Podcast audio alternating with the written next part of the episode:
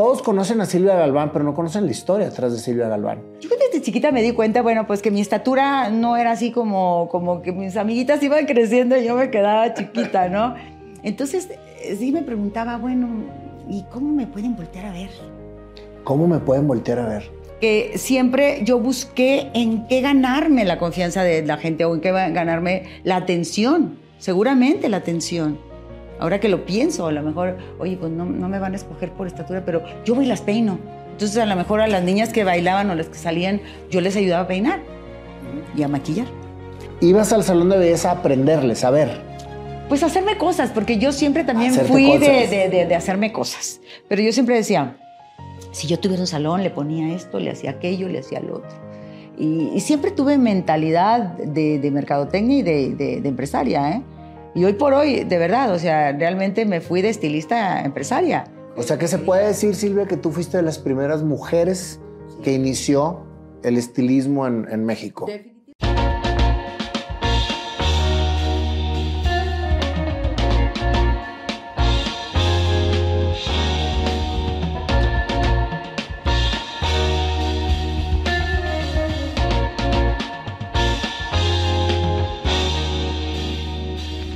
Silvia, hasta que se nos hizo. La verdad es que desde que conecté contigo eres pura buena vibra, Silvia. Siempre me estás echando porras. Eh, la verdad, emanas una buena vibra. Qué lindo. Pues mira, yo primero que nada tengo orgullo de ser del norte y todo lo que tenga que ver con Monterrey, todos mis paisanos que vienen para acá, todos, todos los que vienen a Ciudad de México, para mí son mi familia. Entonces yo te veo a ti y veo, aparte, oigo Oigo, oigo temas que tienen que ver con, con barrios, tienen que ver con, con, situaciones que se vivían en Monterrey. Obviamente yo soy desde antes que tú, pero 10 años más. Pero finalmente estás oyendo que si la Purísima, que si el centro, que si el, que si el barrio antiguo, que si todas esas cosas que obviamente me llevan a mi tierra. y pues A los recuerdos. A los recuerdos. Silvia, eres toda una institución. Yo desde que tengo uso de razón, Silvia Galván era famosa en Monterrey por hacer cosas diferentes, por hacer cosas que nadie se atrevía a hacer. Pero todos conocen a Silvia Galván, pero no conocen la historia detrás de Silvia Galván. Que eso es precisamente lo que yo quiero platicar con mi amiga. Quiero platicar tu historia. Platícame, Silvia, ¿dónde naciste? Nací en Monterrey. Naciste en Monterrey. Nací por los barrios de la colonia Treviño. El barrio de la colonia Treviño. De la colonia Treviño, ahí Guerrero, Marco Polo, todo eso. Y, pues finalmente muy cerca del centro, muy cerca de andar, eh, no sé, Colón, Reforma, Calzada Madero, todo eso. Y pues, ¿qué te, qué te digo? Esos eran mis, mis barrios de cuando Oye, yo nací en el centro, ahí en el Doctor Sí, he escuchado que naciste por el centro también. Así que estamos, eh, éramos de los mismos rumbos. Sí. ¿A qué jugabas cuando eras niña, Silvia? Esa es una pregunta que siempre hago. Sí, fíjate que yo desde niña fui muy mitotera, porque esa es la palabra, mitoteras. Eh, tengo nueve hermanos. Yo, yo, nueve hermanos. Yo te, voy, yo te voy a hablar de una infancia con, con cinco o seis hermanos, porque obviamente después ya no eres niña, ¿sí? O sea, ya después eres ya más grande, que es la que ayudas a cuidar a los niños, te conviertes en como la mamá del, del quinto o sexto hermano, porque así sucede, ¿no? Normalmente nos pasa. Entonces, cuando yo tenía mis primeros cuatro hermanos, y éramos cinco, yo soy el sándwich, yo soy la cuarta, eh, pues jugábamos a todo y obviamente sí te decía, yo sí me notaba más, me, me, gustaba peinarme diferente para que todo el mundo, y ya salía a ver. Yo desde chiquita me di cuenta, bueno, pues que mi estatura no era así como, como que mis amiguitas iban creciendo y yo me quedaba chiquita, ¿no? Entonces eh, sí me preguntaba, bueno, ¿y cómo me pueden voltear a ver? ¿Cómo me pueden voltear a ver? De verdad, entonces... Querías llamar la atención. No había televisión en esos tiempos, acuérdate apenas, bueno, no teníamos nosotros todavía. Yo recuerdo la primera televisión cuando yo tenía como seis, siete años, ¿no? Que empezaba la programación con barras y música. Barras y música, yo creo que Pero bueno, eh, yo me acuerdo de, mi, de que, que, mi papá se la sacó en una rifa de, de donde él trabajaba.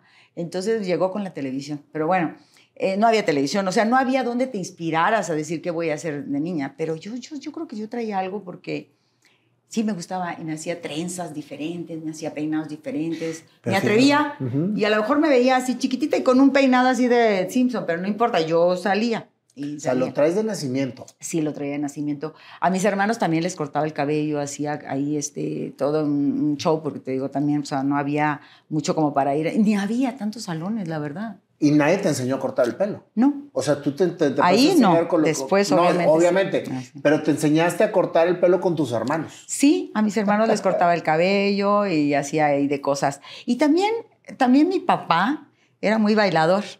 Entonces era así de que llegaban los amistades a bailar todos y todos bailábamos el cha el mambo y entonces ya sabes todo todo.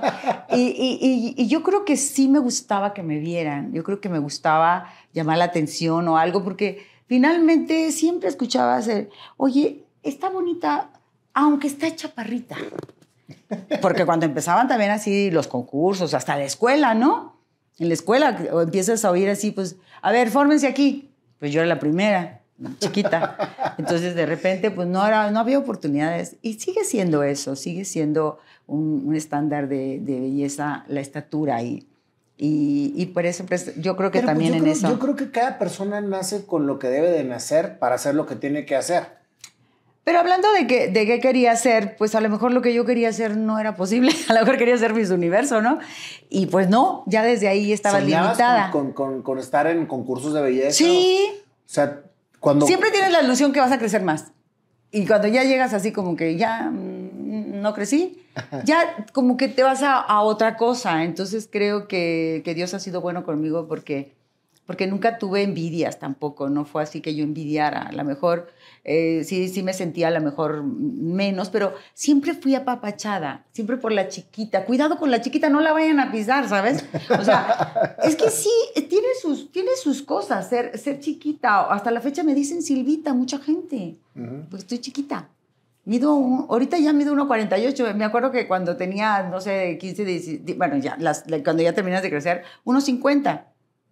Entonces, pues nada, que es lindo. Pero eres grande, Silvia. Exacto. La estatura no tiene absolutamente, nada que ver. Absolutamente nada que ver, pero sí desde chiquita fue un gusto, bueno, ya a los 12, 13, 14 años, ya yo sí era la que llamaba la atención en la escuela por llevar diferentes peinados. Y todo el mundo, en las fiestas, en las Oye, algún día no, te, no, te, decían, ¡hey, jajaja, el peinado! Ya ves que los niños son como que muy así. No, no, al contrario. O, llamaba la atención positivamente. sí, llamaba la atención positivamente. Por eso te digo que siempre yo busqué en qué ganarme la confianza de la gente o en qué ganarme la atención. Seguramente la atención. Ahora que lo pienso, a lo mejor, oye, pues no, no me van a escoger por estatura, pero yo voy y las peino. Entonces, a lo mejor a las niñas que bailaban o las que salían, yo les ayudaba a peinar y a maquillar. A los 13 años yo empecé a hacerme trucos de maquillaje. Tenía muchas pecas y no me gustaban. Entonces agarré un Q-tip y el ángel face con agüita y, hacía así. ¡Ay, me las tapé! ¡Wow! Ahorita dices, es un corrector, Silvia, por favor. ¿Cuál es el problema? pero, antes, que ni siquiera teníamos libre comercio ni cosas que pudieran estar en México a la mano, entonces fui descubriendo cosas. Es que no me cabe la menor duda, Silvia. Hay pocas, son pocas las personas con las que yo me encuentro que desde que son niños tenían un sueño, jugaban y fantaseaban a lo que realmente querían ser, y no era que fantasearan o jugaran, es que era lo que venían a hacer. O sea, si tú te pones a ver, y yo por eso me gusta mucho irme desde la infancia, cuando eres niño vienes conectado completamente con tu esencia. Sí. No tienes etiquetas ni contaminaciones, simplemente es. Y a mí me da mucho resultado preguntar, porque a mí me pasó en lo particular, a qué jugaban cuando eran niños y a qué jugaban cuando estaban en la intimidad, no con todo lo chaviza. Porque cuando estás en la intimidad haces tu mundo, fantaseas, haces tu, tu, teatro, tu gente, tu, tu escenario, tu todo, pero es lo que realmente vienes a hacer al mundo. Yo creo que Dios es perfecto y te dice, tú vas a hacer esto en la vida, te voy a poner con estas cualidades, con estas referencias, etcétera, talentos, para que tú los explotes y los hagas grandes. Entonces te da, te, te pone en la, en la tierra, naces y estás perfectamente conectado con lo que realmente vienes a hacer. Hasta que llega la juventud y te arrebatan por completo esa fantasía, más bien ese mundo que realmente vienes tú a construir y te etiquetan y te contaminan socialmente y te van alejando cada vez más de lo que, de lo que vienes a hacer. Entonces, personas como tú que desde chiquitas estaban con este tema, que en el tema veo yo que tu pasión es la belleza. Sí. Sí, o sea, todo lo, que, lo, que, lo que está alrededor de continúas durante toda tu vida haciendo lo que te apasiona. Sí, Eres una sí. bendecida. Sí, de, de hecho yo te lo digo, yo no, yo no siento que haya tenido infancia de jugar a las muñecas y todo. Mis juegos en las vacaciones era tener una tienda y vender, o sea, era, y hacíamos ventas, por ejemplo, ya sabes, en Monterrey hace mucho calor y de repente... pues, Sabalitos. que- sabalitos, y que de repente también, pues las tortillitas, hacerlas a mano, o sea, todo eso que te enseñaban tus papás y vender todo, vender quesadillas y vender de todo. Y ahí en tu puerta, ahí te venías a vender. Entonces yo creo que también siempre me gustó el tema de, de comercio, de, de, de- de- de buscar ganar el dinero. Sí, pero esa es una, esa es una herramienta o es un puente sobre lo que estás haciendo para comer. Ajá. Porque en realidad yo- mucha gente me hace el favor de escribir y me dice, es que yo me voy a poner a hacer lo que me apasiona, que es pintar. Y le digo, está bien, pinta todo lo que tú quieras, pero come. O sea, tienes que llevar una responsabilidad, tienes Mm. Sí. una responsabilidad que llevar a tu casa. Claro. Entonces, cuando combinas las dos cosas, terminas muchas veces haciendo lo que te apasiona y viviendo lo que te apasiona. Sí. Entonces, es correcto. Es por eso el puente que dices tú de, pues a ti te encanta cortar el pelo y te encanta toda la parte de la belleza, pero ¿qué le vas a sacar en rentabilidad para poder vivir de lo que te apasiona? Sí, definitivamente. Y yo creo que también cuando lo, ya lo vas haciendo, no estás planeando hacerlo. Lo vas haciendo, lo vas, lo vas fa- fabricando. Pero en el tema también de, de eso, te digo, yo, por ejemplo, estudié la primaria y de ahí, completamente, eran otros tiempos, ¿sabes? O sea, en mis tiempos y en mi situación de socioeconómica, las mujeres estudiábamos o secretaria o maestra. Claro. Mis hermanas, hay dos maestras Te y la alcanzó, vemos... te alcanzó a, a llevar la clase de taquigrafía. Pero por supuesto, la taquigrafía y la mecanografía. entendí, Yo estudié en la Escuela Moderna de Comercio ahí en, en, en 5 de mayo y, y este, mm, don- el papá de, de Renan Moreno era el dueño de Sí. la Escuela Moderna de Comercio. Era 5 de mayo y Juárez, ¿no? 5 de mayo y Juárez. Así es. Bueno, Juárez estaba para acá y ahí la otra calle Sí. es Guerrero, ¿no? Eh, Este, no, Galeana. Galeana. Galeana. Creo que sí es Galeana. Ya se me confundió. Antes me lo sabía de memoria. Galeana, Guerrero. ah, ok. Es que eres chilanga, amiga, casi, casi. Ay, Sí y no, porque Bueno, sí te digo, sigo ahorita siendo- llegamos para allá. Ok, pero te digo, yo ahí vivía. Y otra de las cosas también que, que pasó es que, por ejemplo, ahí en esa cuadra, eh, que enfrente estaba la iglesia del Roble, está todavía, y luego enfrente había una peluquería que se llamaba La Española. Y, y mi tío, un tío político, trabajaba ahí. Y entonces yo de aquí, de la escuela, de la Escuela Moderna de Comercio, salía y me iba ahí a verlo, cortar el cabello y, y hacer todo ahí.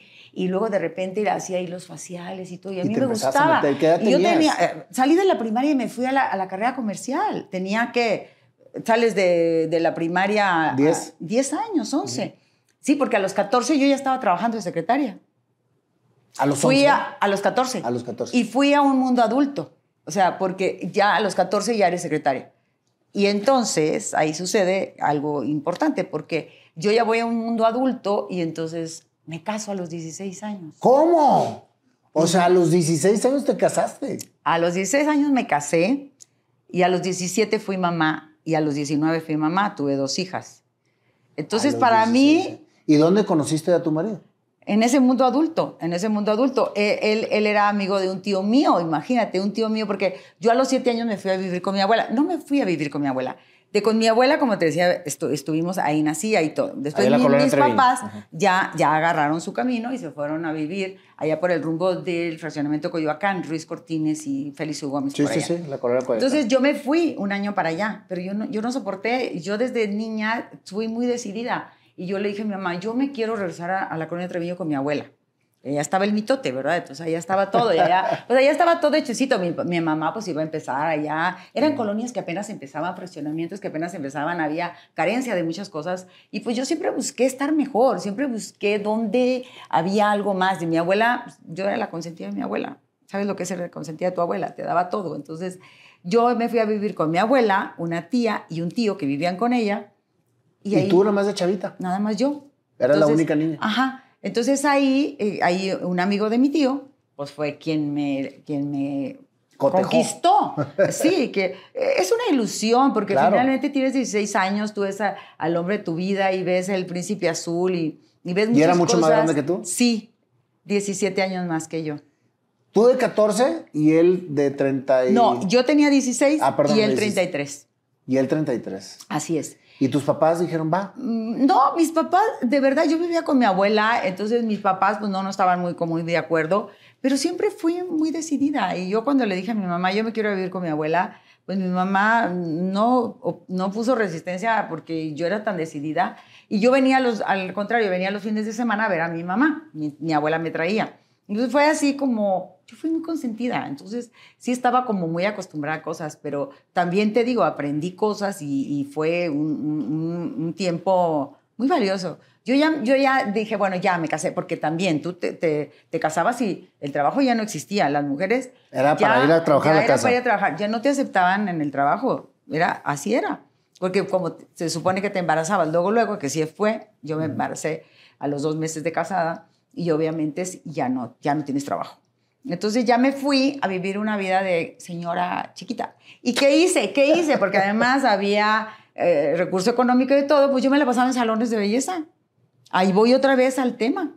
Yo me la pasaba en salones de belleza, todos los de Monterrey saben que pues también en aquellos tiempos estaba Oscar, estaba, estaba este, Eloy, estaba, entonces yo me aventé con todos, fui la mejor pero cliente. Ibas al salón de belleza a aprenderles, a ver.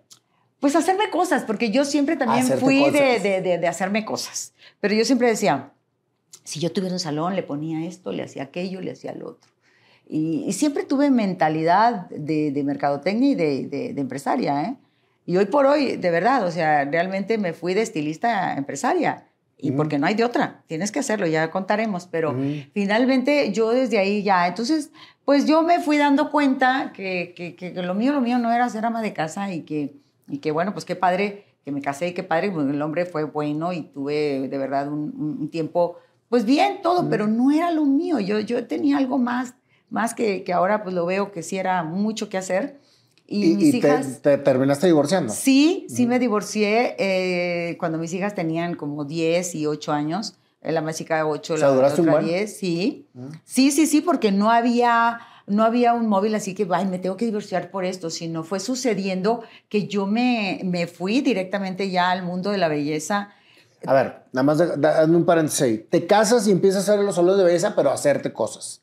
Hacer Tú ya cosas. venías con la parte de la ilusión de saber cómo, cómo este, se manejaba un salón de belleza, de ver, de explorar, etcétera, conectando con esa niña que andaba también explorando cortarle el pelo a sus hermanos, etcétera. Ujú, Entonces, nunca te desviaste de lo que realmente No. te gustaba, No. de, lo que, de lo que realmente perseguías. Cuando yo tenía 17 años, digo, nació Jessica, que pues, es mi hija mayor y que me siento súper orgullosa de ella porque la verdad es que ha sido una niña que se fue a estudiar a Estados Unidos también belleza y que se casó allá con un norteamericano, bueno, un gringo. Y, y mi otra hija también se casó con gringo y todo, todo eso pues Ahorita me es un tema de de mis tus hijas. hijas. Pero finalmente a lo que voy es que teniendo a mis dos hijas, yo, soy, yo siempre andaba muy arreglada y traía el cabello platinado y esto y lo otro y lo otro. Y me acuerdo tanto que mis hijas estuvieron en el Colegio La Paz Ujú. y yo iba por ellas y todavía en mi coche y acá muy guapa y todo. Y me decían, mi hija me decía, mamá, tú entra por mí. Porque le daba tanto orgullo. Imagínate, yo tenía 22 años, ella 5 años. Entonces imagínate ahí toda yo arregladita y toda chiquita y todo. Y ahí iba yo. Ay, ya llegó tu mamá. Yo oía que le, le hacían así. Ya llegó tu mamá, pero ella hacía como que no veía. Ah, sí, mi mamá. Pero le daba mucho orgullo que fuera. Y otras señoras a lo mejor iban con el mandil, los tubos, no sé. Yo, yo no era Tú la siempre bien mamá. arregladota. Yo siempre bien arreglada, porque siempre me gustó arreglarme. Entonces, cuando yo estaba en esas situaciones, yo hice, este, primero que nada, con una de mis hermanas, yo le dije a una de mis hermanas, oye, ¿y si estudiamos belleza? Porque ella también le hacía a mis niñas trenzas y así, así. Vi que tenía talento, ¿no? Entonces le dije, oye, ¿y si estudiamos belleza? Dice, ¿dónde? Ya en, en ese entonces vivíamos por este, Allende y Juan Ignacio Ramón. Bien cerquita a mi casa. Bien cerquita de tu casa, por eso digo que estamos así como bien, que casi, casi. Bueno, tú estabas muy chiquito, tenías la edad de mis hijas. Sí. Pero bueno, el tema es que, fuimos- eh, ¿te acuerdas de una de calidoscopio que estaba ahí en, en Juan Ignacio Ramón y, y este, ¿cuál es la que baja? ¿Cuauhtémoc o sube Pino Suárez? Este, Cuauhtémoc. Eh, Cuauhtémoc. Bueno, Juan Ignacio Ramón y Sí. por ahí estaba una academia que se llama Calidoscopio. Luego espérame, estudié... Tú vivías en Allende y Juan Ignacio Ramón, Ajá, exactamente sí, ahí, sí. porque ahí había una cantina y enfrente estaba un estacionamiento, Ajá, sí. un estacionamiento en la esquina. A- Allende, Allende, Juan Ignacio Ramón y la otra. Sí, Ujú. sí, sí, ahí, ahí viví. Fíjate. Ahí viví y luego nos cambiamos. Y allá donde, donde nos cambiamos fue por, el- por, la, por la Progreso, por la Primero de Mayo. Ajá. Ok, Ahí, porque fue una casa más grande, hicimos un salón arriba en el ¿Pero ya habías estudiado tú o todavía no estudiabas? Acá estudié primero, este, cuando mis hijas estaban más chiquitas, estudié. cuando con tu hermana. Con mi hermana. Entonces ya estudiamos las dos y luego entonces nos cambiamos de casa porque acá estaba más chico en Allende y luego nos fuimos a, a la colonia Primero de Mayo, ahí por Troqueles. Y entonces ahí en, el, en la parte de arriba hice, en el garage, hice el salón como de unos 60 metros cuadrados y me fui, pero yo ya también ya había pasado por otra escuela. ¿Cuál era tu especialidad? ¿Qué es lo que tú querías? ¿Arreglar mujeres? Cambio arreglar de look. hombres, a mí o- me encantan los cambios. A mí me gusta ver un cambio. Por eso llegaste y me arreglaste Por la eso ceja. llegué y dije, esa ceja la tengo que arreglar. Me acaba de arreglar la ceja. Sí, claro, sí, no, no podía ser de otra manera, no podría estarte bien. Entonces, eh, sí, a mí siempre me ha gustado transformar, transformar y también transformar con cuidado. Tengo, tengo un estilo diferente, no es así como drástico, sino que te mejore, que siempre buscando que te veas mejor. Ok. Entonces, cuando ya puse el salón ahí, es cuando ya después, pues ya era, eh, aunque, aunque estaba en la casa, yo nunca estaba en la casa, la, la casa estaba abajo y yo estaba acá arriba y yo me la pasaba ahí desde las 8 de la mañana que dejaba a mis hijas a la escuela, iba a, la- a la- a dejarlas a la escuela y luego ya venía y mi hermana también ya estaba ahí, ¿no? Y empezamos a hacer mucho Fíjate cómo, furor. cómo, este, Silvia, cuando uno hace lo que le gusta, cuando, cuando estás haciendo lo que te apasiona, el tiempo es, es punto de aparte. O Punto sea, aparte. puedes trabajar Se 12, te va el 15, 18 tiempo. y no sientes que estás trabajando. No, no, y toda la gente que se dedica a esto lo sabe, sí tiene que tener pasión, porque yo creo que también ahí es el éxito. Cuando un cliente ve que estás ahí a fuerza o que te estás quejando, no he comido, ay, ay, ay, ay, me ponen muchas citas, no sé, todo eso refleja un, un estorbo para tu crecimiento en lo, que, en lo que puedes triunfar, ya eso le quita méritos, porque la gente lo dice.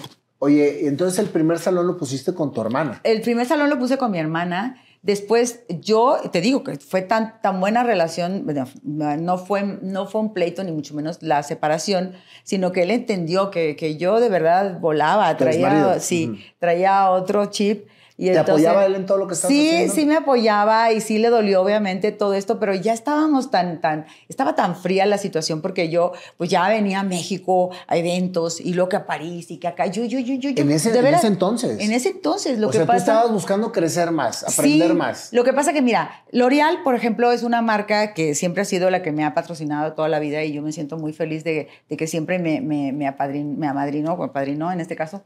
Porque eh, cuando, cuando yo estaba en ese salón ahí, ahí, ahí. En, o la, sea, en la colonia en Primera la de colonia. Primera de Mayo, iba alguien a venderme productos de L'Oreal, o sea, el representante, la representante en ese entonces, Consuelito, nunca se me va a olvidar.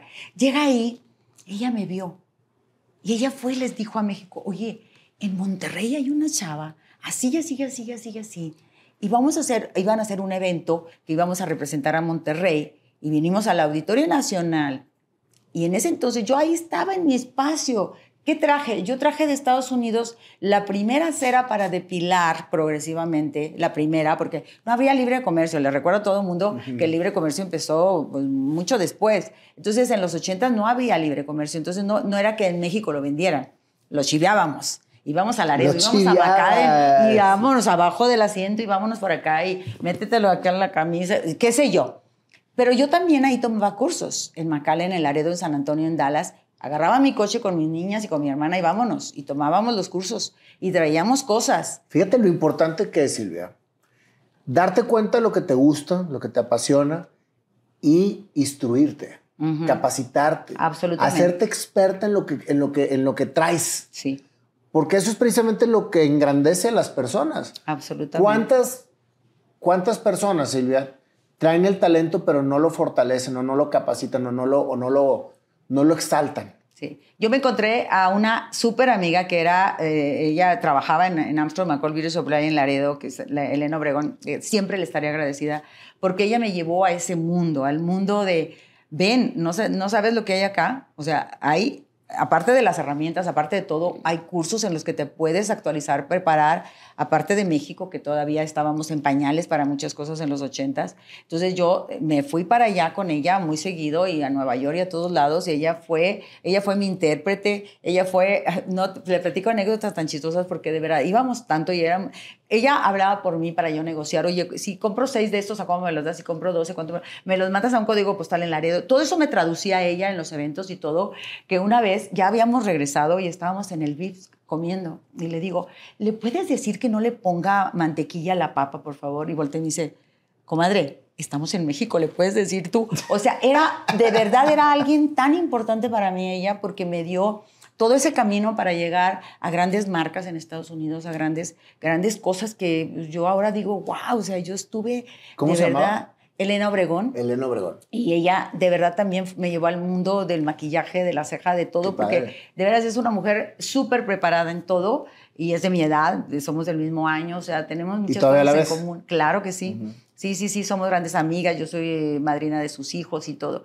Pero bueno, es, esas, esas, esas personas que llegan a tu vida y te llevan a, a otro, a otro nivel, siempre hay que estar agradecidos con ellos. Entonces yo llego a Monterrey con cosas, el periódico El Norte, oye, ¿qué traes? Y no sé qué, no sé cuánto. Esta niña de L'Oreal que va y les dice. Y entonces de repente iba a ver este, este evento acá en México, el Auditorio Nacional, y venía este, equipos de Guadalajara, de Puebla, de Monterrey y de la Ciudad de México, en aquel entonces DF.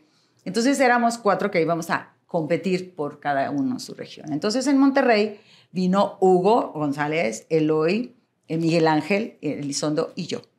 Entonces vinimos los cuatro. Y yo la única mujer. En aquellos tiempos, Nayo, una mujer no, no sobresalía tanto porque de verdad sí era más la ama de casa, más la señora que se casa y deja Sí, lo sí, que sí. tenía que dejar. Eran otros Y tiempos. estaba muy fuerte el tema de la gente que controlaba el estilismo en, en- en Nuevo León. Eran los hombres. Que- que eran los y que aquí en. México empezaban a llegar los extranjeros. Llegaron los franceses, los, eh, los españoles, los italianos, todo también a traer algo más a México. Les encantó, les encantó venir a México y ver un potencial impresionante de o mujeres. sea, que se querían- puede decir, Silvia, que tú fuiste de las primeras mujeres Sí. que inició el estilismo en, en México. Definitivamente, o que pudo tener más plataformas Ujú. por la libertad de ser una mujer divorciada, una mujer que tenía libertad, va- va- vaya la redundancia, porque mis hijas me las cuidaba siempre, mi familia, mi mamá, mis hermanas y todos, y yo agarré, agarré vuelo para donde me decían. yo ¿Dónde queda estaba. tu abuelita en todo este periodo? Mi Porque- abuelita. Porque la mencionaste mucho en Muy importante, muy importante lo que acabas de, de decir, porque fíjate que yo después de que ya me caso y ya me vengo a, a vivir con mi esposo y, y mis hijas y todo, de repente es, yo salía mucho de viaje primero con él antes de dedicarme a esto. Entonces mi hermana venía y me ayudaba a cuidar a las niñas en la casa y en Allende.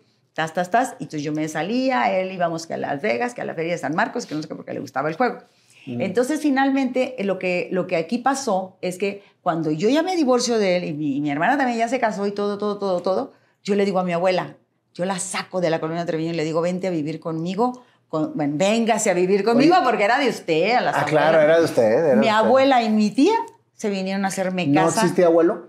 No, mi abuelo murió muy joven. Fíjate, murió cuando la pulmonía no tenía penicilina para, para, este, para aliviarse, murió de 45 Entonces años. eran las mujercitas. Las mujeres siempre fuimos. Entonces, igual yo Te tengo digo dos mujeres. Por, por la película, ¿eh? Porque estaba, o Ah. sea, toda la generación. Sí. Entonces yo le digo a mi abuela y a mi tía este, que se vengan a vivir conmigo y entonces yo me divorcio, mi hermana se queda en el salón de la primera de mayo, se casa también y está ahí y, y- y, este, y yo y mi ex, pues allá, también ahí se queda porque digo, una casa muy grande y el negocio, mi hermana se quedó en el negocio, no en la casa. Entonces el negocio siguió ahí, mi hermana siguió con ese negocio y hasta la fecha ¿Y después tú? se fue al tecnológico ¿En ese y todo. momento? Yo en, ese- en ese show precisamente de venir al Auditorio Nacional, Miguel Ángel Elizondo, que estábamos de, de- de- de- pasaba por mí para venir al ensayo, porque íbamos a venir a México y vinimos y competimos y hicimos muy buen papel.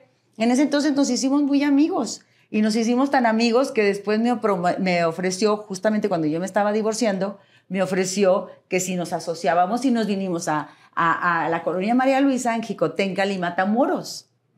En mi- eh, puso, él tenía un, un salón, tiene todavía Shangri-La, y entonces ahí me invitó, sí. me invitó a ser su socia. Ah, ¿tú fuiste socia de Changrila? Fui socia, pero he escuchado mucho en, en tus entrevistas y de todo, y desgraciadamente, cuando no hay unas bases bien sólidas en una sociedad, siempre pasan cosas. Entonces, yo realmente no, nunca entendí cuál fue el- la molestia de él, el enojo. Yo traté siempre de, porque sí, sí fue un, fue un detalle en que a mí me hablaron para ir a, a Loti con María del Sol y con todas las de aquel entonces, Pati Chapoy y todas me hablaron.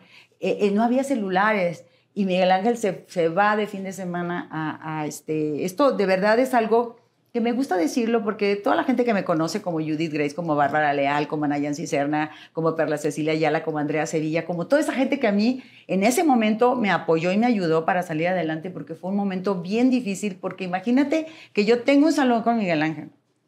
Yo estoy ahí, recibimos, él, él me, también me presentó a Bárbara Leal y a Nayansi en Magazine 28, estábamos en, en un programa de sección de belleza y demás, pero de repente a mí me habla María del Sol y me dice, Chaparrita, ¿puedes venir? Fíjate que te necesito para que me peines en el OTI, estoy de final con Jorge, con, este, con Coque Muñiz y no sé qué. Y yo, este, pues sí, acá con toda la agenda y con todo, pero mi hermano nos, nos ayudaba en el salón. Y entonces yo dije, bueno, pues qué, qué buena oportunidad para nosotros ir al Loti, traer una nota, porque siempre llegaba y el norte con Magazine y Dalia Barrera, todo, Silvia, cuéntame cómo estuvo. Y entonces acá la foto, voy a revelar el rollo. Ya sabes, todas estas cosas eran, eran nota y eran, eran algo que nos iba a hacer crecer a, a los dos, ¿no? Yo, él me decía la güera, la güera negrera, porque yo desde la mañana hasta la hora que fuera, él llegaba más tarde porque así, así era él. él. tenía su vida social, él tenía una vida social diferente a la mía y, y eso no es mentira. Te digo, las personas que nos conocen saben eso. Entonces, el único pecado que cometí fue haberme ido. No le avisé porque ¿a dónde le avisaba? No había celulares. Yo no sabía a qué hotel se había ido a quedar a, a San Miguel de Allende. Yo no sé nada. Y yo hasta, hasta la fecha, y de verdad, yo tengo en mi corazón que de verdad un día podamos abrazarnos y decir, no pasa nada, esto, esto fue un malentendido y fue algo así, porque cuando yo estoy allá, me quedo todavía más, porque gracias a Dios tuve el éxito de no nada más el domingo de Loti en Televisa, sino el lunes ya tenía agendada una a otra, que si Ana Gabriel quería el corte, que si Pati Chapoy quería las luces, que si todo el mundo tenía, yo ya tenía agenda para la semana. fuiste siendo famosa entre la gente por tu trabajo. Sí, y entonces cuando de repente era, miércoles y mi hermano me habla y me dice, oye, me localizó en, casa de, en casa de Pati Chapoy. Y, de verdad, porque no, tengo, no, había, no había celulares, ¿dónde te localizan? Entonces, bueno, yo siempre me reportaba, estoy en tal lugar y aquí si se ofrece algo, ¿no? Entonces me habla y me dice, oye, pues creo que te tienes que regresar de volada porque, porque ¿qué crees? Que Miguel Ángel llegó y se enojó, que dijo que ¿por qué tú te fuiste? Pues, ¿Cómo? ¿Cómo te fuiste sin avisarle? Y digo, bueno, pues es que fueron las circunstancias así y ya. Bueno, total, regreso y él me dice que sí, que, que ya no quiere nada conmigo y que aquí está la tarjeta para que vaya con su abogado.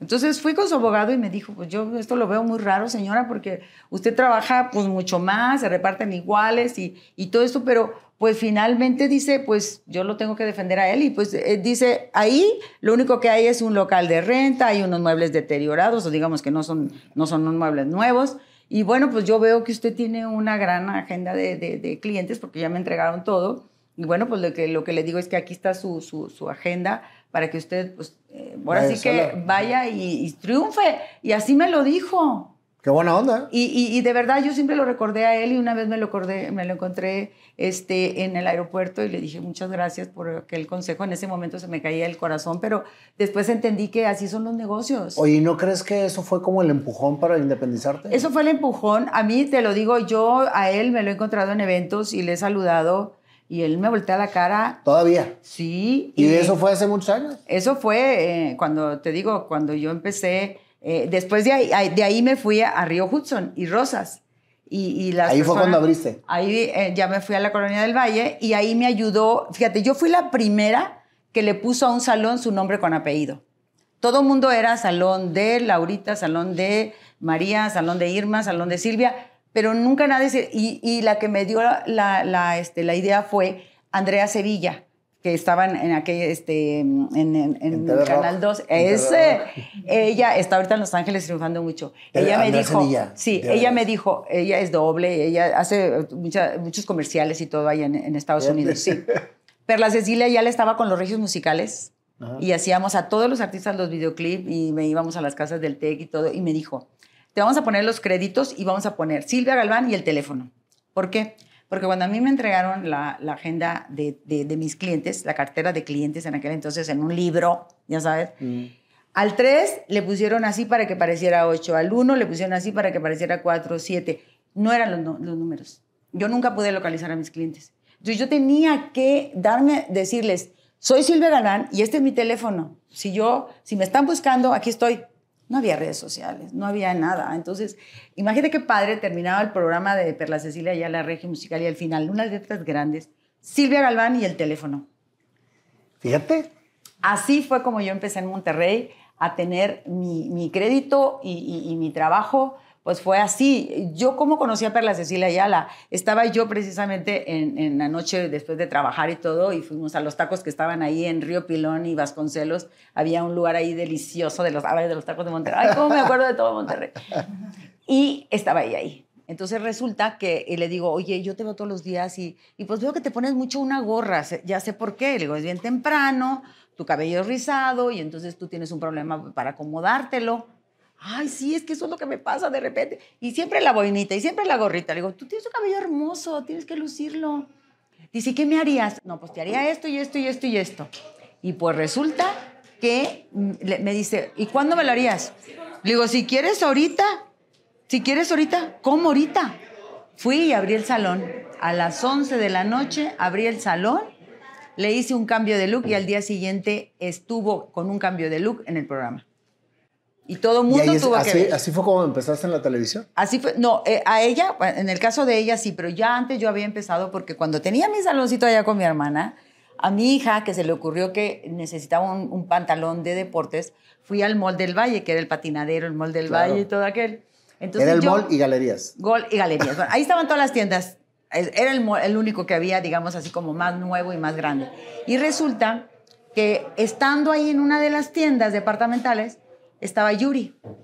Y entonces yo la veo que está buscando algo que yo tengo de aquí. Todo eso que chiveaba de, Estados Unidos, yo tenía los correctores, yo tenía todo lo que no había en México todavía porque no había libre comercio. Yo lo tenía, porque eh, me lo traía, como te digo, por gracias a Elena, que me llevó a todas las marcas de maquillajes y de todo de ella. Entonces, le digo, ah, entonces veo que está pidiendo un contour, que ahora es lo más sencillo del mundo, pero antes no. Entonces yo veo que, está pidiendo eso y que la dependiente le enseñaba, no, señorita, no, esta es una sombra café que si me la pongo me va a quedar rojo. No, esta es otra, no sé qué. Y yo decía, yo lo tengo, yo lo tengo, yo lo tengo. No fui tan atrevida de ir a decirle delante de la empleada, pero bueno, terminamos ya con mi hija el pantalón y todo, me salgo y le digo, tengo que esperar aquí a Yuri, hijita. Mamá, vámonos, ya tengo que ir a hacer la tarea. No, yo la tengo que esperar aquí. Yuri es comparadora compulsiva. Agarró la ropa y entonces ya dejó la sombra por la paz y agarró los zapatos y los aretes y todo y empezó. Era cuando el osito pan. Y una amiga de ella la traía ahí. Entonces estamos allá afuera esperando. Entonces sale, por fin, después de una hora yo creo, sale y le digo, Yuri, yo tengo eso que tú estás buscando. ¿Cómo crees? ¿De verdad tú lo tienes? Le digo, sí, yo lo tengo. Vamos. Vamos, así de plano. Vamos, vamos. No, ella dijo vamos. Ah, vamos. No, ella puestísima dijo vamos. Me dio mucha, mucha seguridad. Le dijo a la amiga, ¿me llevas, Lucrecia? Sí, esa amiga también mía, Lucrecia y todo. Entonces agarra y de ahí nos vamos. Yo todavía no iba a tele ni iba a nada. Eh, yo llevo a Yuri. Y Yuri me mandó, de ahí, después de ahí ya ven No Lucero, vinieron todos a Regio Musical y todos la recomendaba Yuri conmigo.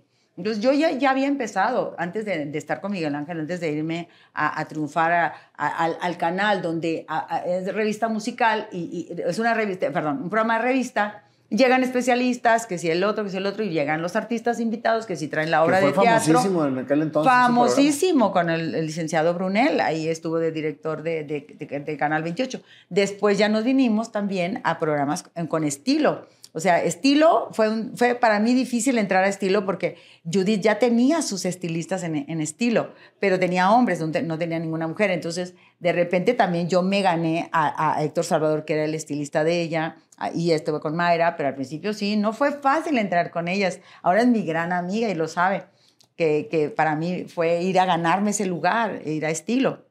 Y ahí estuve, en estilo también. Entonces, cuando, cuando o sea, tenías tu, entonces, tenías tu estética en Hudson y aparte, diosidencias de la vida te fue poniendo potencializadores de relaciones. Sí.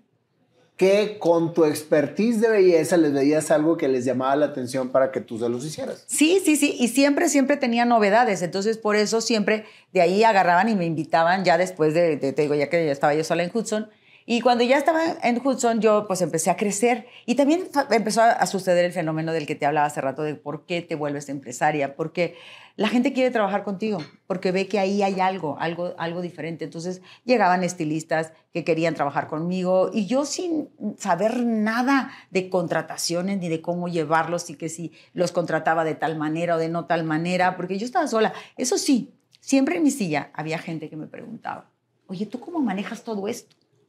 Todo esto, porque veían aquel mundo. ¿Cómo lo manejas? Y pues obviamente había inocencia en muchas cosas. Pues, bien, es que me lo maneja mi hermano y entonces acá me salía por la tangente porque cuando no sabes contestar de estados financieros o de que si tienes a este en esta forma, que si tienes una nómina, que no sabes contestar nada. Entonces como que evadía porque pues nadie me preparó para ser empresaria. Yo me fui haciendo empresaria a base de porrazos y también con una auditoría y con muchas cosas que tuve que pasar también en el transcurso. Te hiciste empresaria por la experiencia. Nadie te enseñó a hacerlo. No. Y tú le buscabas empleo, vaya, un lugar, eh, haz de cuenta, en el salón, a, ver cómo acomodabas a quien te caía bien. Ay, oye, ¿tienes trabajo para mí? Déjame ver. Tú buscabas el, el, puesto para la persona en vez de la persona para el puesto. O sea, o al revés, no sé si lo dije bien. O sea, sí, eso está mal. O sea, cuando tú ya te empiezas a llenar de gente y empiezas a hacer como que todo el mundo te, te, te hace falta y ahora te das cuenta que pues realmente no. O sea, tú tienes que minimizar tu, tu, tu, Pero te fijas, equipo. Te fijas, Silvia, que finalmente tú te fuiste abriendo el camino en tu carrera. O sea, las, las, estoy más o menos conectando cuáles fueron los, los, lo que empezó a explotar tu popularidad como estilista. El ser aventada y decirle a alguien, oye, yo quiero hacerte esto. Ahorita que llegué que me dijiste, te quiero, te voy a arreglar la ceja. O sea, esa espontaneidad con la seguridad que te da lo que puedes hacer por la persona, es lo que te da la confianza de las personas. Sí. Y eso es empírico, Silvia. Es empírico, absolutamente. Yo estoy segurísima que te digo, Dios me ha dado ese talento de, de, o, o, esa cuidado. Y también yo cuando llego acá a la Ciudad de México, bueno, todavía no llegamos a eso, uy, falta mucho, Dios mío. Ya sé, no, no, bueno, no, es que tengo 67 años, tengo 40 años de carrera. No puedo creer que tengas 67 años, te lo dije hace rato. Qué barbaridad. Estás guapísima. Muchas gracias. Radias juventud, radias sabiduría, o sea, verdaderamente eres una mujer admirable. Sí, te comentaba que siempre he estado al lado de gente joven, nunca he sido ama de casa, no, no, no, no tengo un espíritu cansado, digamos así, tengo un espíritu de energía y de siempre estar con gente que, conecte y que, y también mi silla, pues es de, psicólogo, porque tú sabes que la gente se sienta, le comentaba hace es rato que todo el mundo se desahoga con el estilista. sí, pero le comentaba hace rato a tu esposa que yo tengo también un, un, instinto de conservación muy cañón, porque yo, por ejemplo, si a mí me dices nombres, no me acuerdo, pero de caras y, y de historias me acuerdo. ¿Y por qué? Porque yo creo que siempre lo vi como, siempre se decía que en los salones había chismes y había cosas. Y yo siempre traté de evitar eso y hasta la fecha. Yo no permito que se hable de nadie ni chismes. Yo no tengo una revista de chismes en mi salón, nunca. ¿Por qué? Porque eso se presta. Imagínate que nosotros ahorita atendemos celebridades y todo y que de repente ahí está la portada de Belinda y no sé qué. o sea, pues no, y ellas ahí, pues es incómodo, ¿no? Entonces, al chisme yo le he sacado la vuelta siempre. Y eso de sacar la vuelta son palabras regias que aquí no te lo entienden, ¿verdad? También eso me pasó. Entonces, cuando, cuando yo, yo realmente eh, me platicaban una historia, yo es más fácil que me acuerde de alguien por la historia que por el nombre. Yo digo, ah, tú eres la que tiene un hijo en Estados Unidos y que después vino y entonces se casó con una regia. Sí, sí, soy yo. Ah, es que no me acuerdo tu nombre, pero sí me acuerdo tu cara. Ah, y te me acuerdo de la historia. Es como una defensa, porque si yo puedo platicarte una historia de alguien que tiene que ver con la tuya, no tengo que decir el nombre. Las historias son divinas y las historias de testimonios y de, de, de, de, cómo puedes decirle a alguien, tranquila, mira, a alguien que conocí le pasó lo que a ti y lo solucionó así. Claro pero no le digas el nombre porque entonces ahí ya te metes en un problema.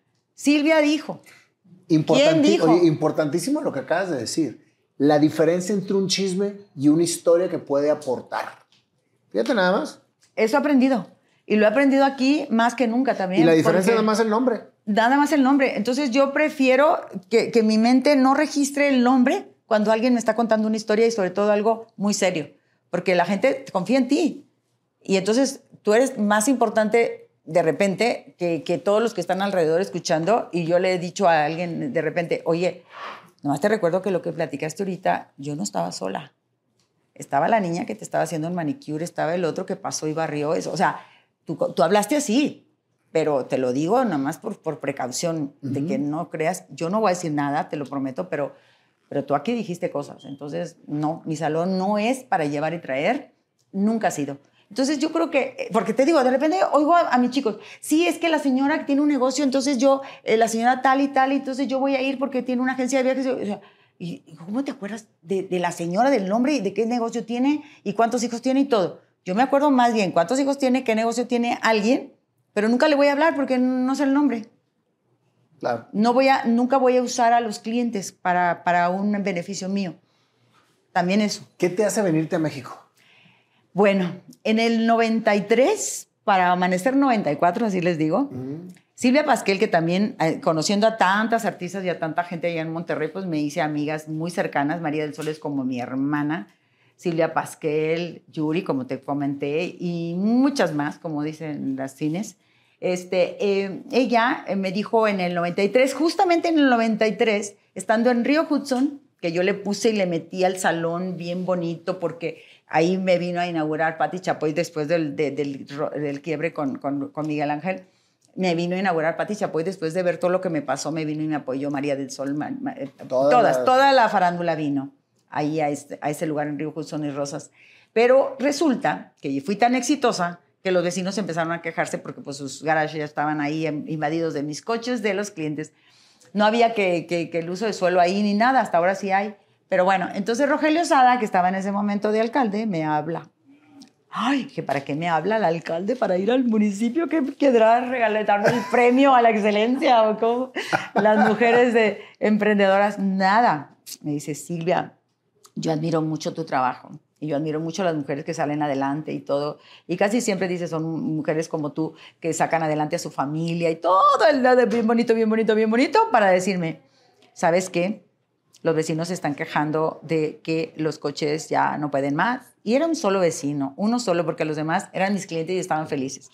Y yo renté un, un, terreno atrás para poner los coches y todo, y ni así le di gusto a uno de la esquina que vendía Marcos y que inclusive también él tenía negocio. Pero bueno, así sucedieron las cosas. Me chamaqueó Rogelio Sada, porque la verdad es que yo no me defendí ni mucho menos, y yo habiéndole metido ahí todo mi patrimonio que había, que había hecho acá en, en, en, en el negocio y entonces resulta que después ya me, me cambió acá a Río Grijalva, que es donde estoy ahorita, Río Grijalva y Calzada del Valle y Plata, entre Río de la Plata y, y ya me vengo para acá. Que tienes años ahí. Ajá, eso fue en octubre del 93. Entonces, en ese año, que yo estaba muy de amiga con, con Silvia Pasquel ya, me dice, oye, te invito a un crucero en Año Nuevo. Yo en mi vida había tomado vacaciones.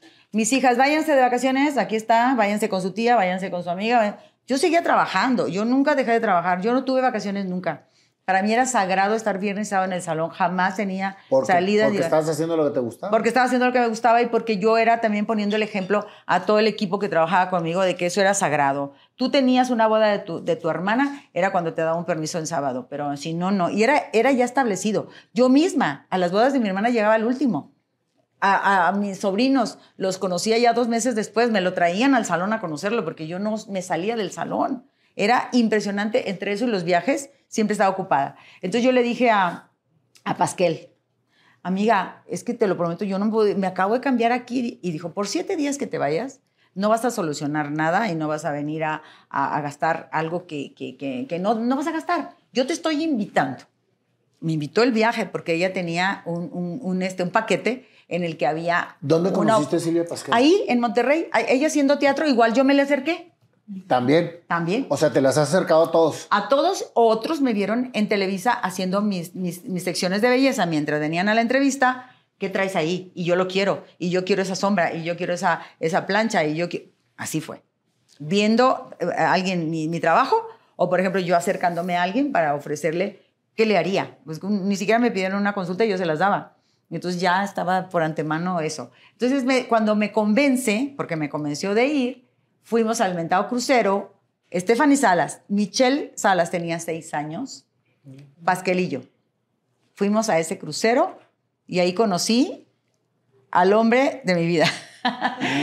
El hombre que pudo de verdad hacerme, Entender a, hacerme, a hacerme, primero que nada, yo muchas veces ya me habían ofrecido venirme a la Ciudad de México, pero nunca me había atrevido sola. Entonces él, él, él que tenía recursos acá y que tenía un edificio donde venirse, todo, bueno, primero ahí fue la conquista. En, el año nuevo, bueno, ¿cómo te explico? Yo tenía 39 años, ahora te lo cuento, y él tenía 26. Ah, caray, ok. Ahora al revés. Ahora al revés. Ya te tocaba. Ya me tocaba.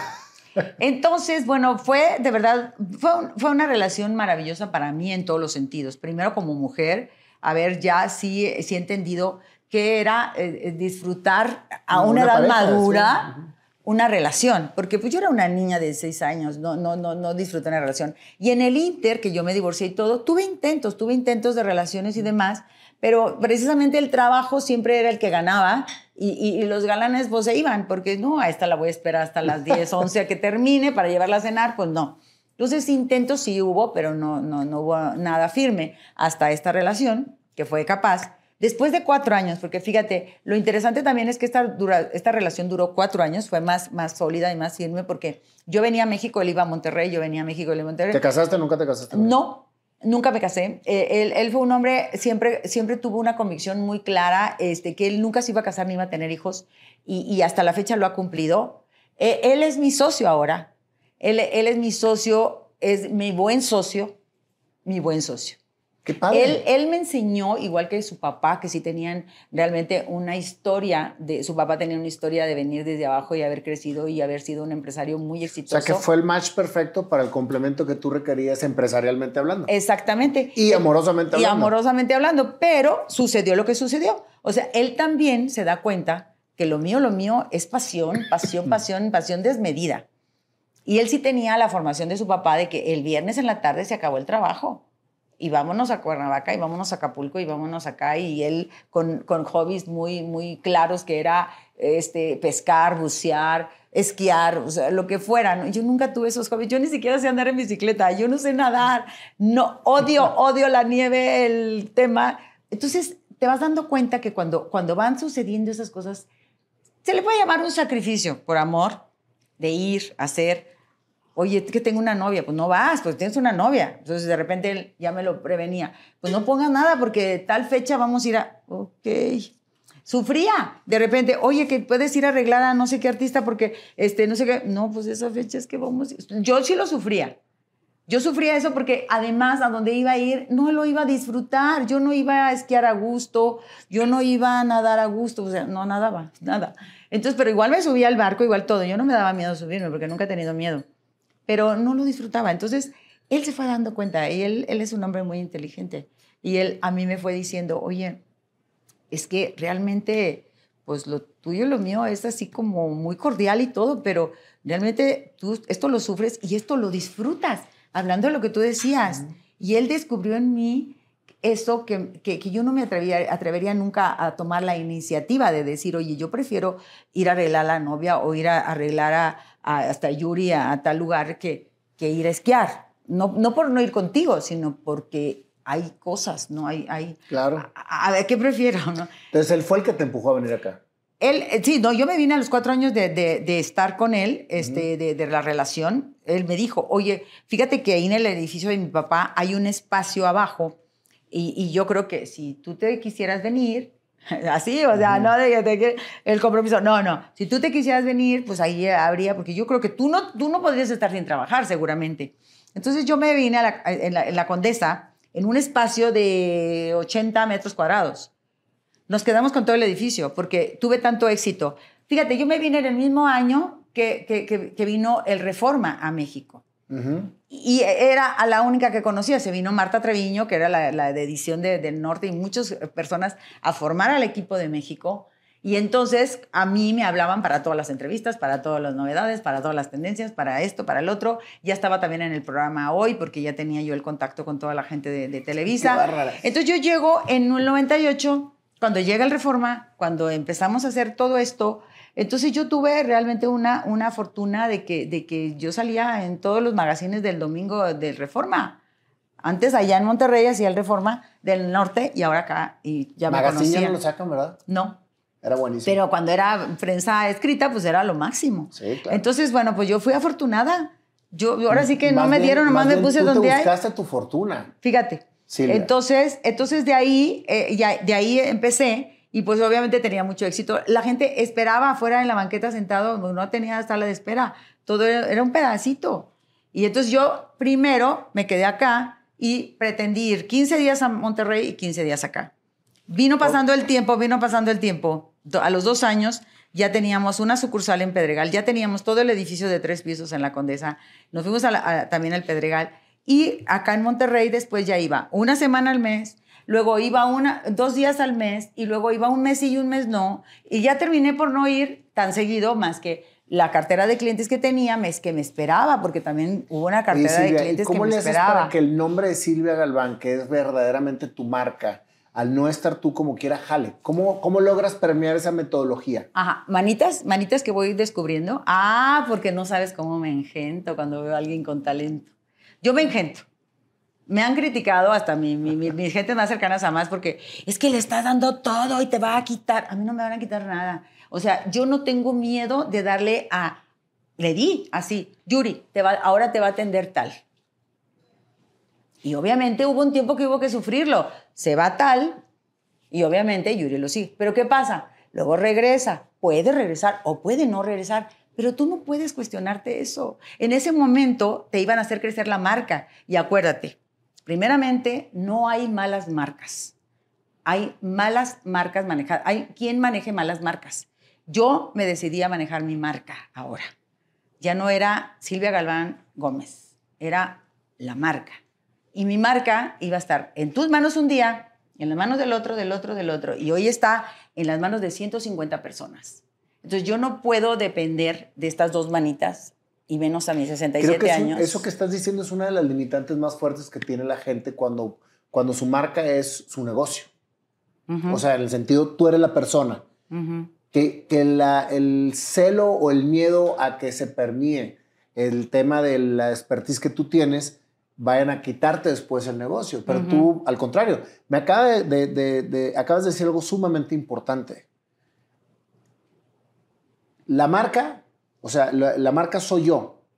La persona que está este, haciendo lo que yo hago está engrandeciendo mi marca. Absolutamente. No me están quitando mi marca. Absolutamente. Y mientras estoy viva, soy la guardiana de esa marca, porque, ojo, si tú tienes una queja, yo misma la atiendo, hoy por hoy.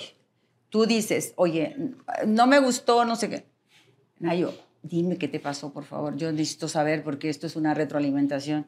Y vengo y le digo a la persona, oye, mira, todo fue aquí, un mal, o fue, ¿sabes qué? La regaste así, así, así, así. Entonces la gente se queda sorprendida porque yo te puedo enseñar mi teléfono y tiene una, un- una, una agenda donde dice queja en tal, por tal, tal, tal, porque yo personalmente las atiendo. ¿Cuántas sucursales tienes ahorita? Aquí en, en la Ciudad de México, seis, y el de Monterrey, que ahí, de verdad, ahí sigue gracias a que la gente de Monterrey, que tienen conmigo 25 y 30 años, están, están siempre firmes ahí y ahí está sostenido. Y yo voy cada dos meses. ¿Y tú sigues arreglando gente? Sí, claro. Sí, lo que pasa es que mi agenda ya la, la llevo a dos días a la semana para el resto ver qué hacen 150 sillas. O sea, yo no podría estar, imagínate, estás en un sucursal y estás haciendo algo, ¿no? Oiga, es que la señora, ya, gracias a Dios ahora hasta es, la señora quiere una foto con usted, hasta desde ahí, vas a dejar un cliente para ir a una foto. Es, es molesto, porque también no pagan tres pesos. Ah, hablando de pagos, ahorita vamos a hablar de eso, ¿verdad? Espero que te dé tiempo. Porque yo no soy cajara, no. Mi empresa ya se hizo un, un- un sistema maravilloso gracias a todo este semillero que he formado de talento. Tengo gente que tiene con nosotros 3, 5, 6 años y es una categoría menor, ¿sí? Pero garantizado porque el trabajo están evaluados, están certificados y son especialistas. Antes éramos todólogos, teníamos que cortar, hacer manicure, pedicure y todo. Ahora tenemos los especialistas del cabello, los especialistas del rostro, los especialistas de manos y pies y hacen maravillas porque están evaluados, certificados en cada especialidad. ¿Y qué hago con todos ellos? Les voy haciendo la- la- la, este, el espíritu de, de- de aspirar a crecer de categoría. Creces de categoría, cobras un poco más y tienes una oportunidad es que de atender a todo mundo. Todo lo que me estás comentando precisamente es la institucionalización de un negocio. Así es. O sea que regularmente en este rubro de la estética no lo ves. O sea, No. creo que la visión que tuviste tú de hacer grande un negocio, de hacer un sistema, un sistema en que el Silvia Galván sea la que permea ese, ese sistema para que la gente pueda realmente hacer lo que Silvia hace sin estar Silvia. Claro, fue gracias a la ayuda, te digo, de mi socio, mi expareja, que él me dijo, o sea, o sea, crecer duele. ¿Cómo, ¿Y, cómo sigues de socio con una expareja? Ay, no, maravillosamente, maravillosamente. Eh, no, no, no, es, no es señalar, es cómo. No, es, que sí se puede. Mira, primero que nada, yo le doy gracias a Dios y te lo digo, no hemos hablado de ese tema, pero yo sí, yo, yo soy cristiana, tengo, tengo, una, tengo, un, tengo un estilo de vida de estudiar la Biblia, de tener eso, y todo eso lo vi con María del Sol. María del Sol fue mi guía espiritual. Yo desde que nací no era católica, pero tú dices ser católico o ser cristiano y de realmente ni vas, ni dices, ni haces, son tradiciones, ¿sí? Sí, claro. Y cuando ya realmente encuentras una, una relación con Dios y una, una neta con Dios, porque mira, es como acordarte cuando tú, tú, no, tú le fallabas a tus papás, les mentías, les hacías, tú tenías la conciencia intranquila. Y se habla de una conciencia tranquila y de vivir en paz. La verdad te hace libre. Y si tú quieres, si tú quieres ser malo, sé malo, pero ten, tu conciencia tranquila. Si tú quieres ser bueno, sé bueno y ten tu conciencia tranquila. Entonces yo, todo esto fue dándome la fuerza y que en el momento en el que él a mí me haya dicho, oye, creo que tú y yo estamos aquí mal y todo, si yo no hubiera tenido la fuerza espiritual que Dios me dio, entendiendo, hijita, o sea, no puedes tener todo.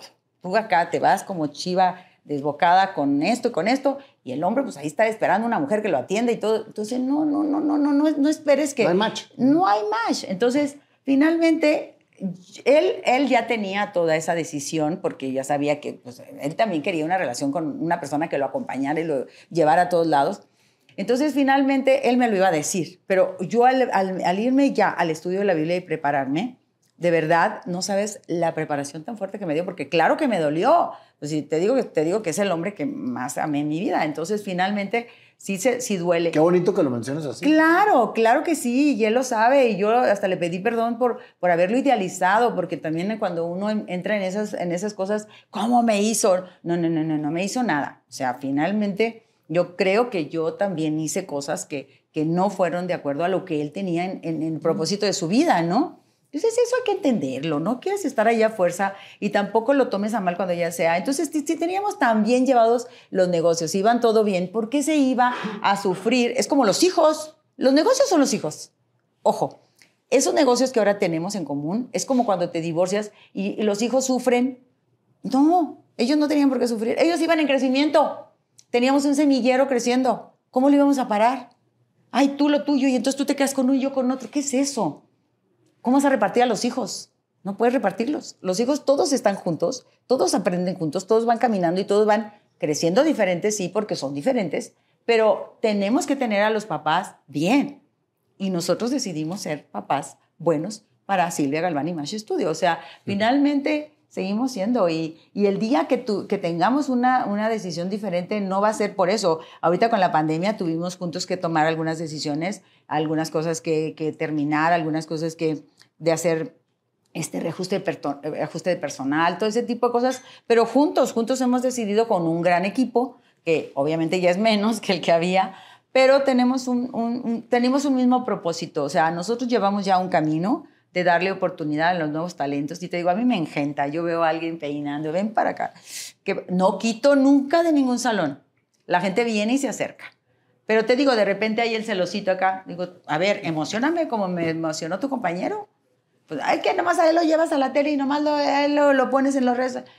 Haz lo que él hace y vas a ser mi consentido también. Yo quiero que todos sean mis consentidos. Así es que a mí me tienen feliz y yo los promuevo, bueno, en todos lados. Oye, ¿tus hijas siguieron tu camino? Sí, mi hija Jessica este, estudió en Tony Gay en Estados Unidos. Ella se casó con un gringo y se, y se casó y se, y se quedó allá eh, desde los 19 años. Y apenas hace nueve años le dije, hijita, te necesito aquí aquí te necesito, porque lo que tú haces es de calidad, es color de calidad y el color es cosa seria, siempre se los digo, teñir el cabello. Y ella vino y me ayudó a formar a toda la gente acá con las nuevas técnicas y con todo, y le gustó y se quedó. Eso me encantó. Su marido siempre trabajó en home office, o sea, nunca hubo problema porque él trabaja directamente con todas las, las cosas de financiero, entonces que si Nueva York, que si el otro está conectado todo el tiempo. Él ya estaba antes de la pandemia trabajando home office. La otra hija también se casó y también hace cejas, o sea, es otra especialidad. y está en Los Ángeles, ella sí se quedó allá, pero mis dos hijas se casaron con gringos y son muy buenos maridos, decía Perlita. Entonces, finalmente, lo que, lo que ha sido mi vida ha sido muy linda porque... Pero extraordinariamente linda. Extraordinaria. Y todas las altas y bajas, gracias a esta espiritualidad que te digo y a esta, a esta fe que, que finalmente no, no es... Yo siempre digo, ¿por qué de repente relacionan que si uno tiene fe o que si uno es este, acercada a la iglesia, tiene, son los pobres? Es que cuando el pobre, en este caso, el único recurso es la fe, se aferra. Y de repente el que tiene más dice, con mi dinero busco el mejor médico, con mi dinero busco el mejor trabajo. Pero ¿sabes qué pasa? Este, cuando ya ves que está agotado, entonces te acercas a Dios. Yo creo que Dios es primero que todo y, es, y es el que realmente nos creó. Tenemos un chip de adoración, tenemos un chip de, de, de, de, compasión, tenemos un chip de todo y tenemos un gran ejemplo cuando te dicen, pues, ¿qué hizo Jesús cuando vino? O sea, los que somos creyentes y también creemos en una vida eterna, yo digo, bueno, pues aquí tengo que ir a dar buenas cuentas cuando llegue, porque si no, imagínate. Entonces yo creo que el temor a Dios es algo que me ha hecho muy centrada y no es por ti que quiero quedar bien. O sea, yo no, yo no, pero por ende quedo bien, porque finalmente Dios se encarga de, todo, de todo el que piense en algún momento. He tenido situaciones, eh, este, confusiones y cosas y demás, y dices, lo dejo en manos de Dios, lo dejo en manos de Dios. Y se dice fácil. Hazlo. Cuando le pides con fe, realmente...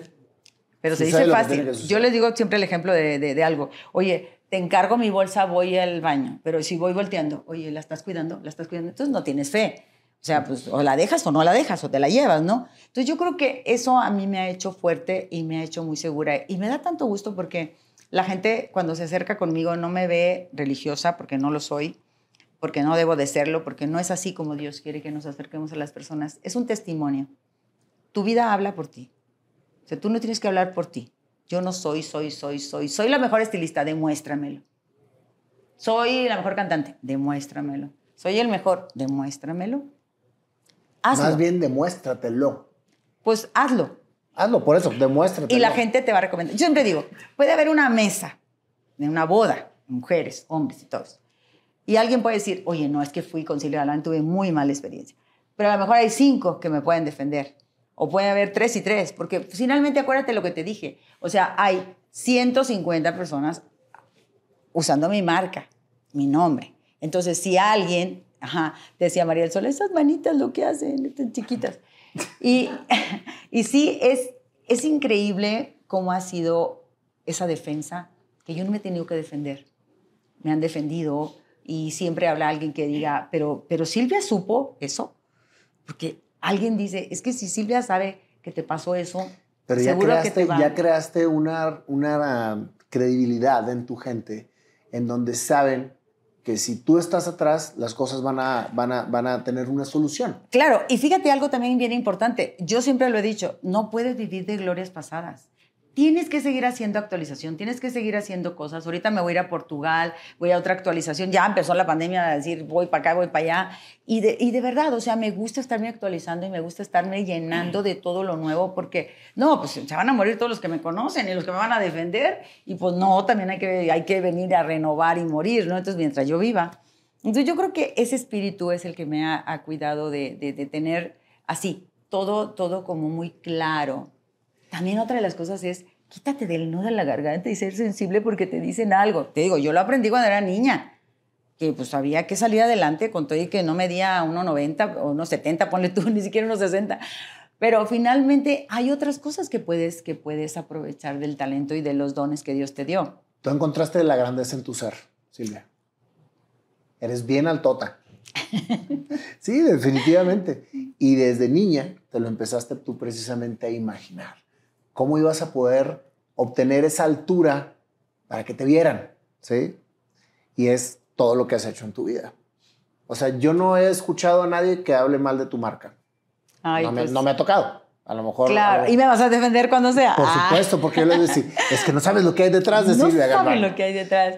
Me da mucho gusto tener este tipo de historias, Silvia, porque hay mucha gente que ahorita está taloneándole, empezando, está viendo cómo hacer este, su chamba en esta profesión del estilismo eh, es, una, es una profesión difícil, muy competida.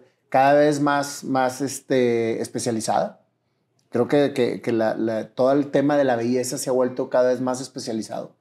Y que tú hayas sido pionera en todo esto da esperanza a toda la gente que ahorita está arrancando, en donde sí se puede. Se puede cuando se quiere y cuando se expone y cuando estás detrás de la chuleta, como se le llama, o sea, estás detrás de la chuleta. Entonces, creo que ha sido tu historia y es una historia bien bonita, Silvia, porque todo por lo que has pasado ha sido una constante de aprendizaje y de abrir caminos. Sí.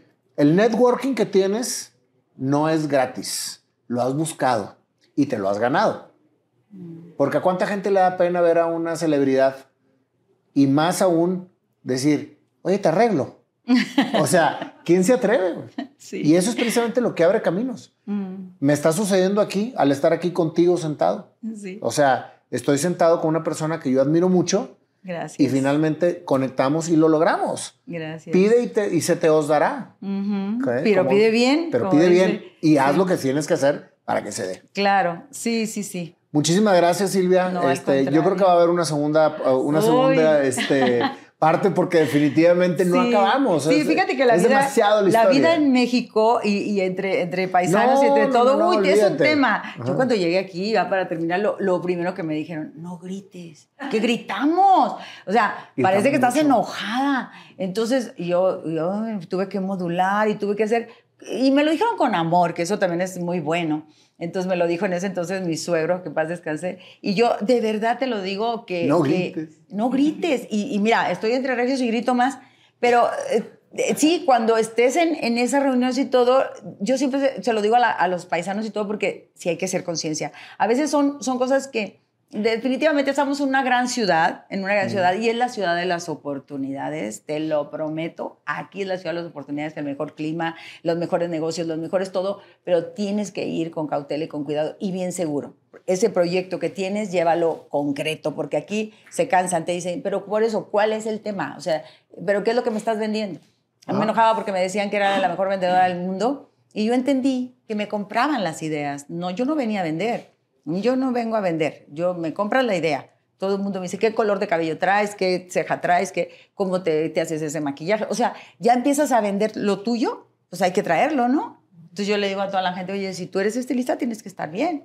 Entonces yo creo que esa parte es la que ya te lleva y te abre puertas. Me encantó Lo eso. Demás, yo no vengo a vender, vengo a que me compren las ideas. Oye, es que tú no le, yo no te digo quién te vendió esa camisa.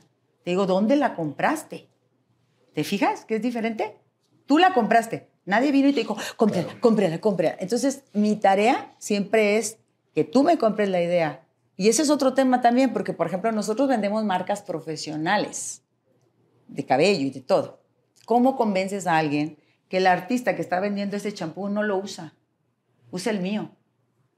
¿Ah, verdad? Pero también no ofendas, porque pues es, es, un mercado, es el mercado público que, en el que la ilusión de que la artista usa ese champú pero ¿qué pasa? La marca también, por eso te decía, no hay malas marcas, hay quien maneja malas marcas, porque por ejemplo, si yo tengo la seguridad de lo que contiene y de toda la, estructura de ese champú y de todo lo que te va a hacer en tu cabello, yo te voy a convencer y tú me compras la idea. Luego lo usas y te convences. Entonces, no, no te convences. Bien, Silvia, no me funcionó.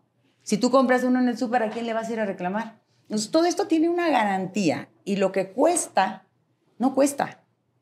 Lo barato sale caro. Entonces, finalmente, ahora convéncete. Ahora, ahora tengo esa, esa tarea de convencerte. Entonces, yo tengo que enseñar a todos una filosofía del buen ser, el buen deber. O sea, yo me preparo como doctor, como, como especialista de lo que sea, y, tú, y, y compruebo que lo que te dice está bien, tú vas por el camino bien. Pero si haces una, dice un dicho, puedes engañar a todo mundo una vez, Puedes engañar a una persona toda la vida, pero no puedes engañar a todo mundo toda la vida. Porque siempre alguien va a salir con Y eso es lo que tienes que cuidar mucho. Eso es lo que tienes que cuidar mucho. Y esa ha sido mi filosofía de vida. Yo soy neta y me gusta que. Vaya que lo eres. Muchas gracias, Silvia. Y vamos a hacerte tu canción. Vamos a ver qué sale de toda esta historia tan positiva. ¿eh? Vamos a ver, Panda, ¿qué nos El traes? famoso pandita, a ver. Silvia, pues vamos a ver qué nos trae el Panda para Ay, hacerte tu canción. ¡Qué miedo! ¡Qué orgullo! Ay. ¡Qué orgullo! Hacerte No, tu qué canción. orgullo, qué orgullo. Oye, a este le tienes que hacer un fashion es bien emergency. famoso, Sí. sí. Las Sí. cejas. Tengo Sí. aquí la- el ceño fruncido, a lo mejor igual un botox o algo. El, el, el nos vamos a tu Sí, sí, luego te cuento cómo se hace eso. Te dejaste muy bonita la ceja, mi compadre. Sí, limpia sobre todo, nada Eh, más. ¿Qué tal? No, no, no. A ver, Pandita, es una historia totalmente de alegría y felicidad. Sí, Sí, De hecho. De, completamente. super happy. Super happy. Va. A ver, a ver. Ay, voy a llorar.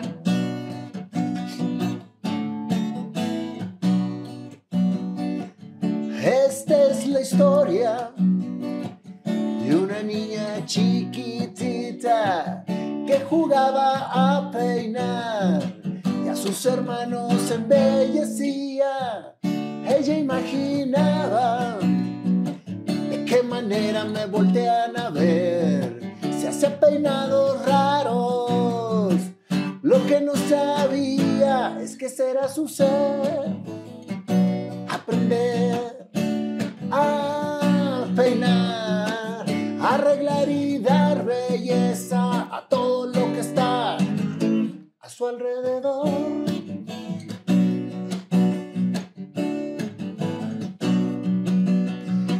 La historia continuó. Silvia empezó a estudiar secretaria, taquigrafía, mecanografía.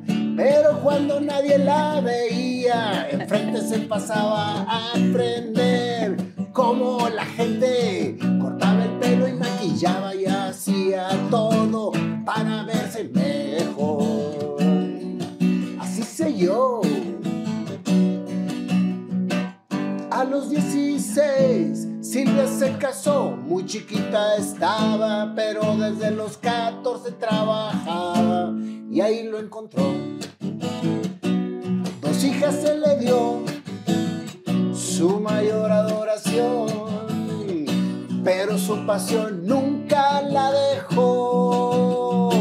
Su primer salón abrió, con su hermana lo inauguró. En la colonia todo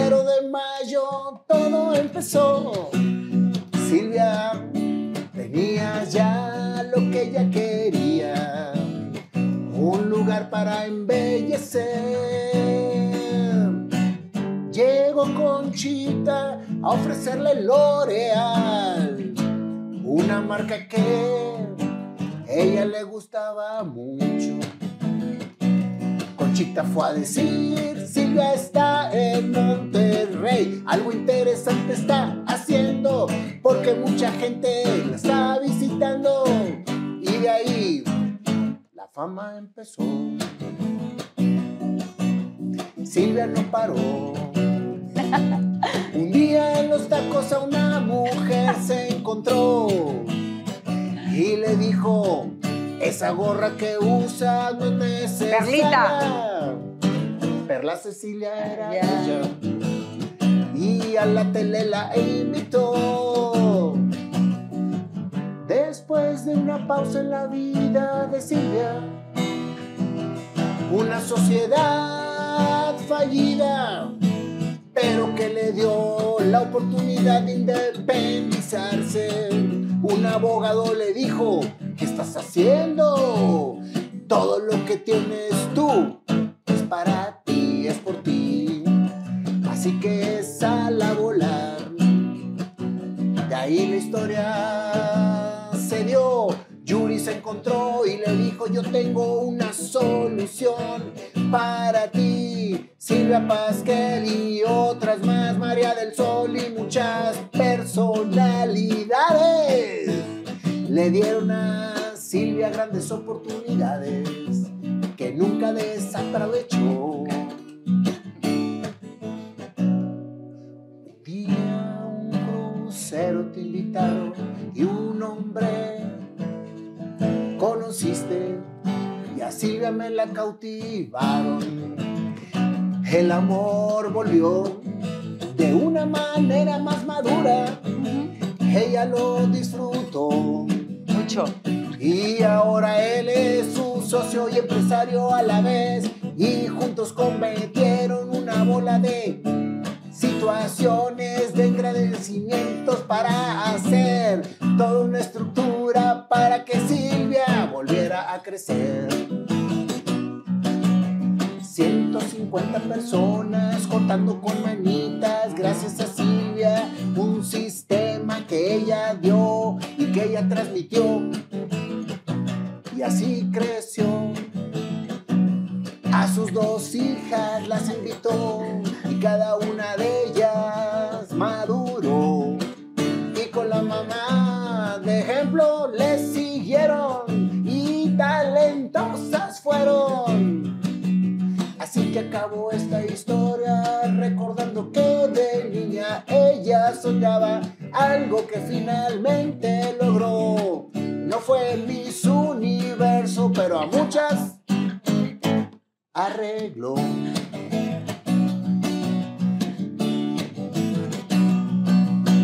Gracias Silvia por embellecer a quien se te pone enfrente. Gracias. A ti como a mí me hicieron también mi arreglo en la frente. Gracias, Silvia. Silvia Galván. Silvia Galván. Que no- Siempre viendo cómo hacer de ti un galán. ¡Eh! ¡Bravo! ¡Guau! ¡Está increíble! Pura alegría, pura ¡Ay, alegría. pura alegría! ¡Qué cosa! ¡Qué bárbaro! De veras, está increíble. ¿Ya ves? Me ha gustado más que todas, ¿eh? Ay, pues es la mía, ¿verdad? Muchísimas gracias, Silvia, por esta gran oportunidad, esta Al gran historia tan emotiva para tanta gente está buscando precisamente hacer lo que le apasiona. Exacto, yo creo que de verdad esto no es casualidad y, y también que nos juntemos gente, te digo que venimos de las mismas raíces y de las mismas oportunidades y que las aprovechemos, creo que es muy bonito para que la gente sepa que sí se puede y que todo es actitud, actitud y aptitud, eso Claro. es la más, la Te quiero agradecer muy, muy, muy personalmente porque eres la primera persona que entrevisto en la Ciudad de México y ¡Qué eres honor! regia, con un regio en tierra de No, chilangos. bueno, qué honor. Saludos a todos los regios que están en la Ciudad de madrina. México y que vengan. Eres mi Ah, madrina. bueno. De ahora en adelante De ahí eres en mi adelante. madrina. La mamina. La, mamina. Mamá. Exacto. Gracias. Muchas gracias a ustedes. Listo. Gracias, gracias a todo el equipo, maravilloso.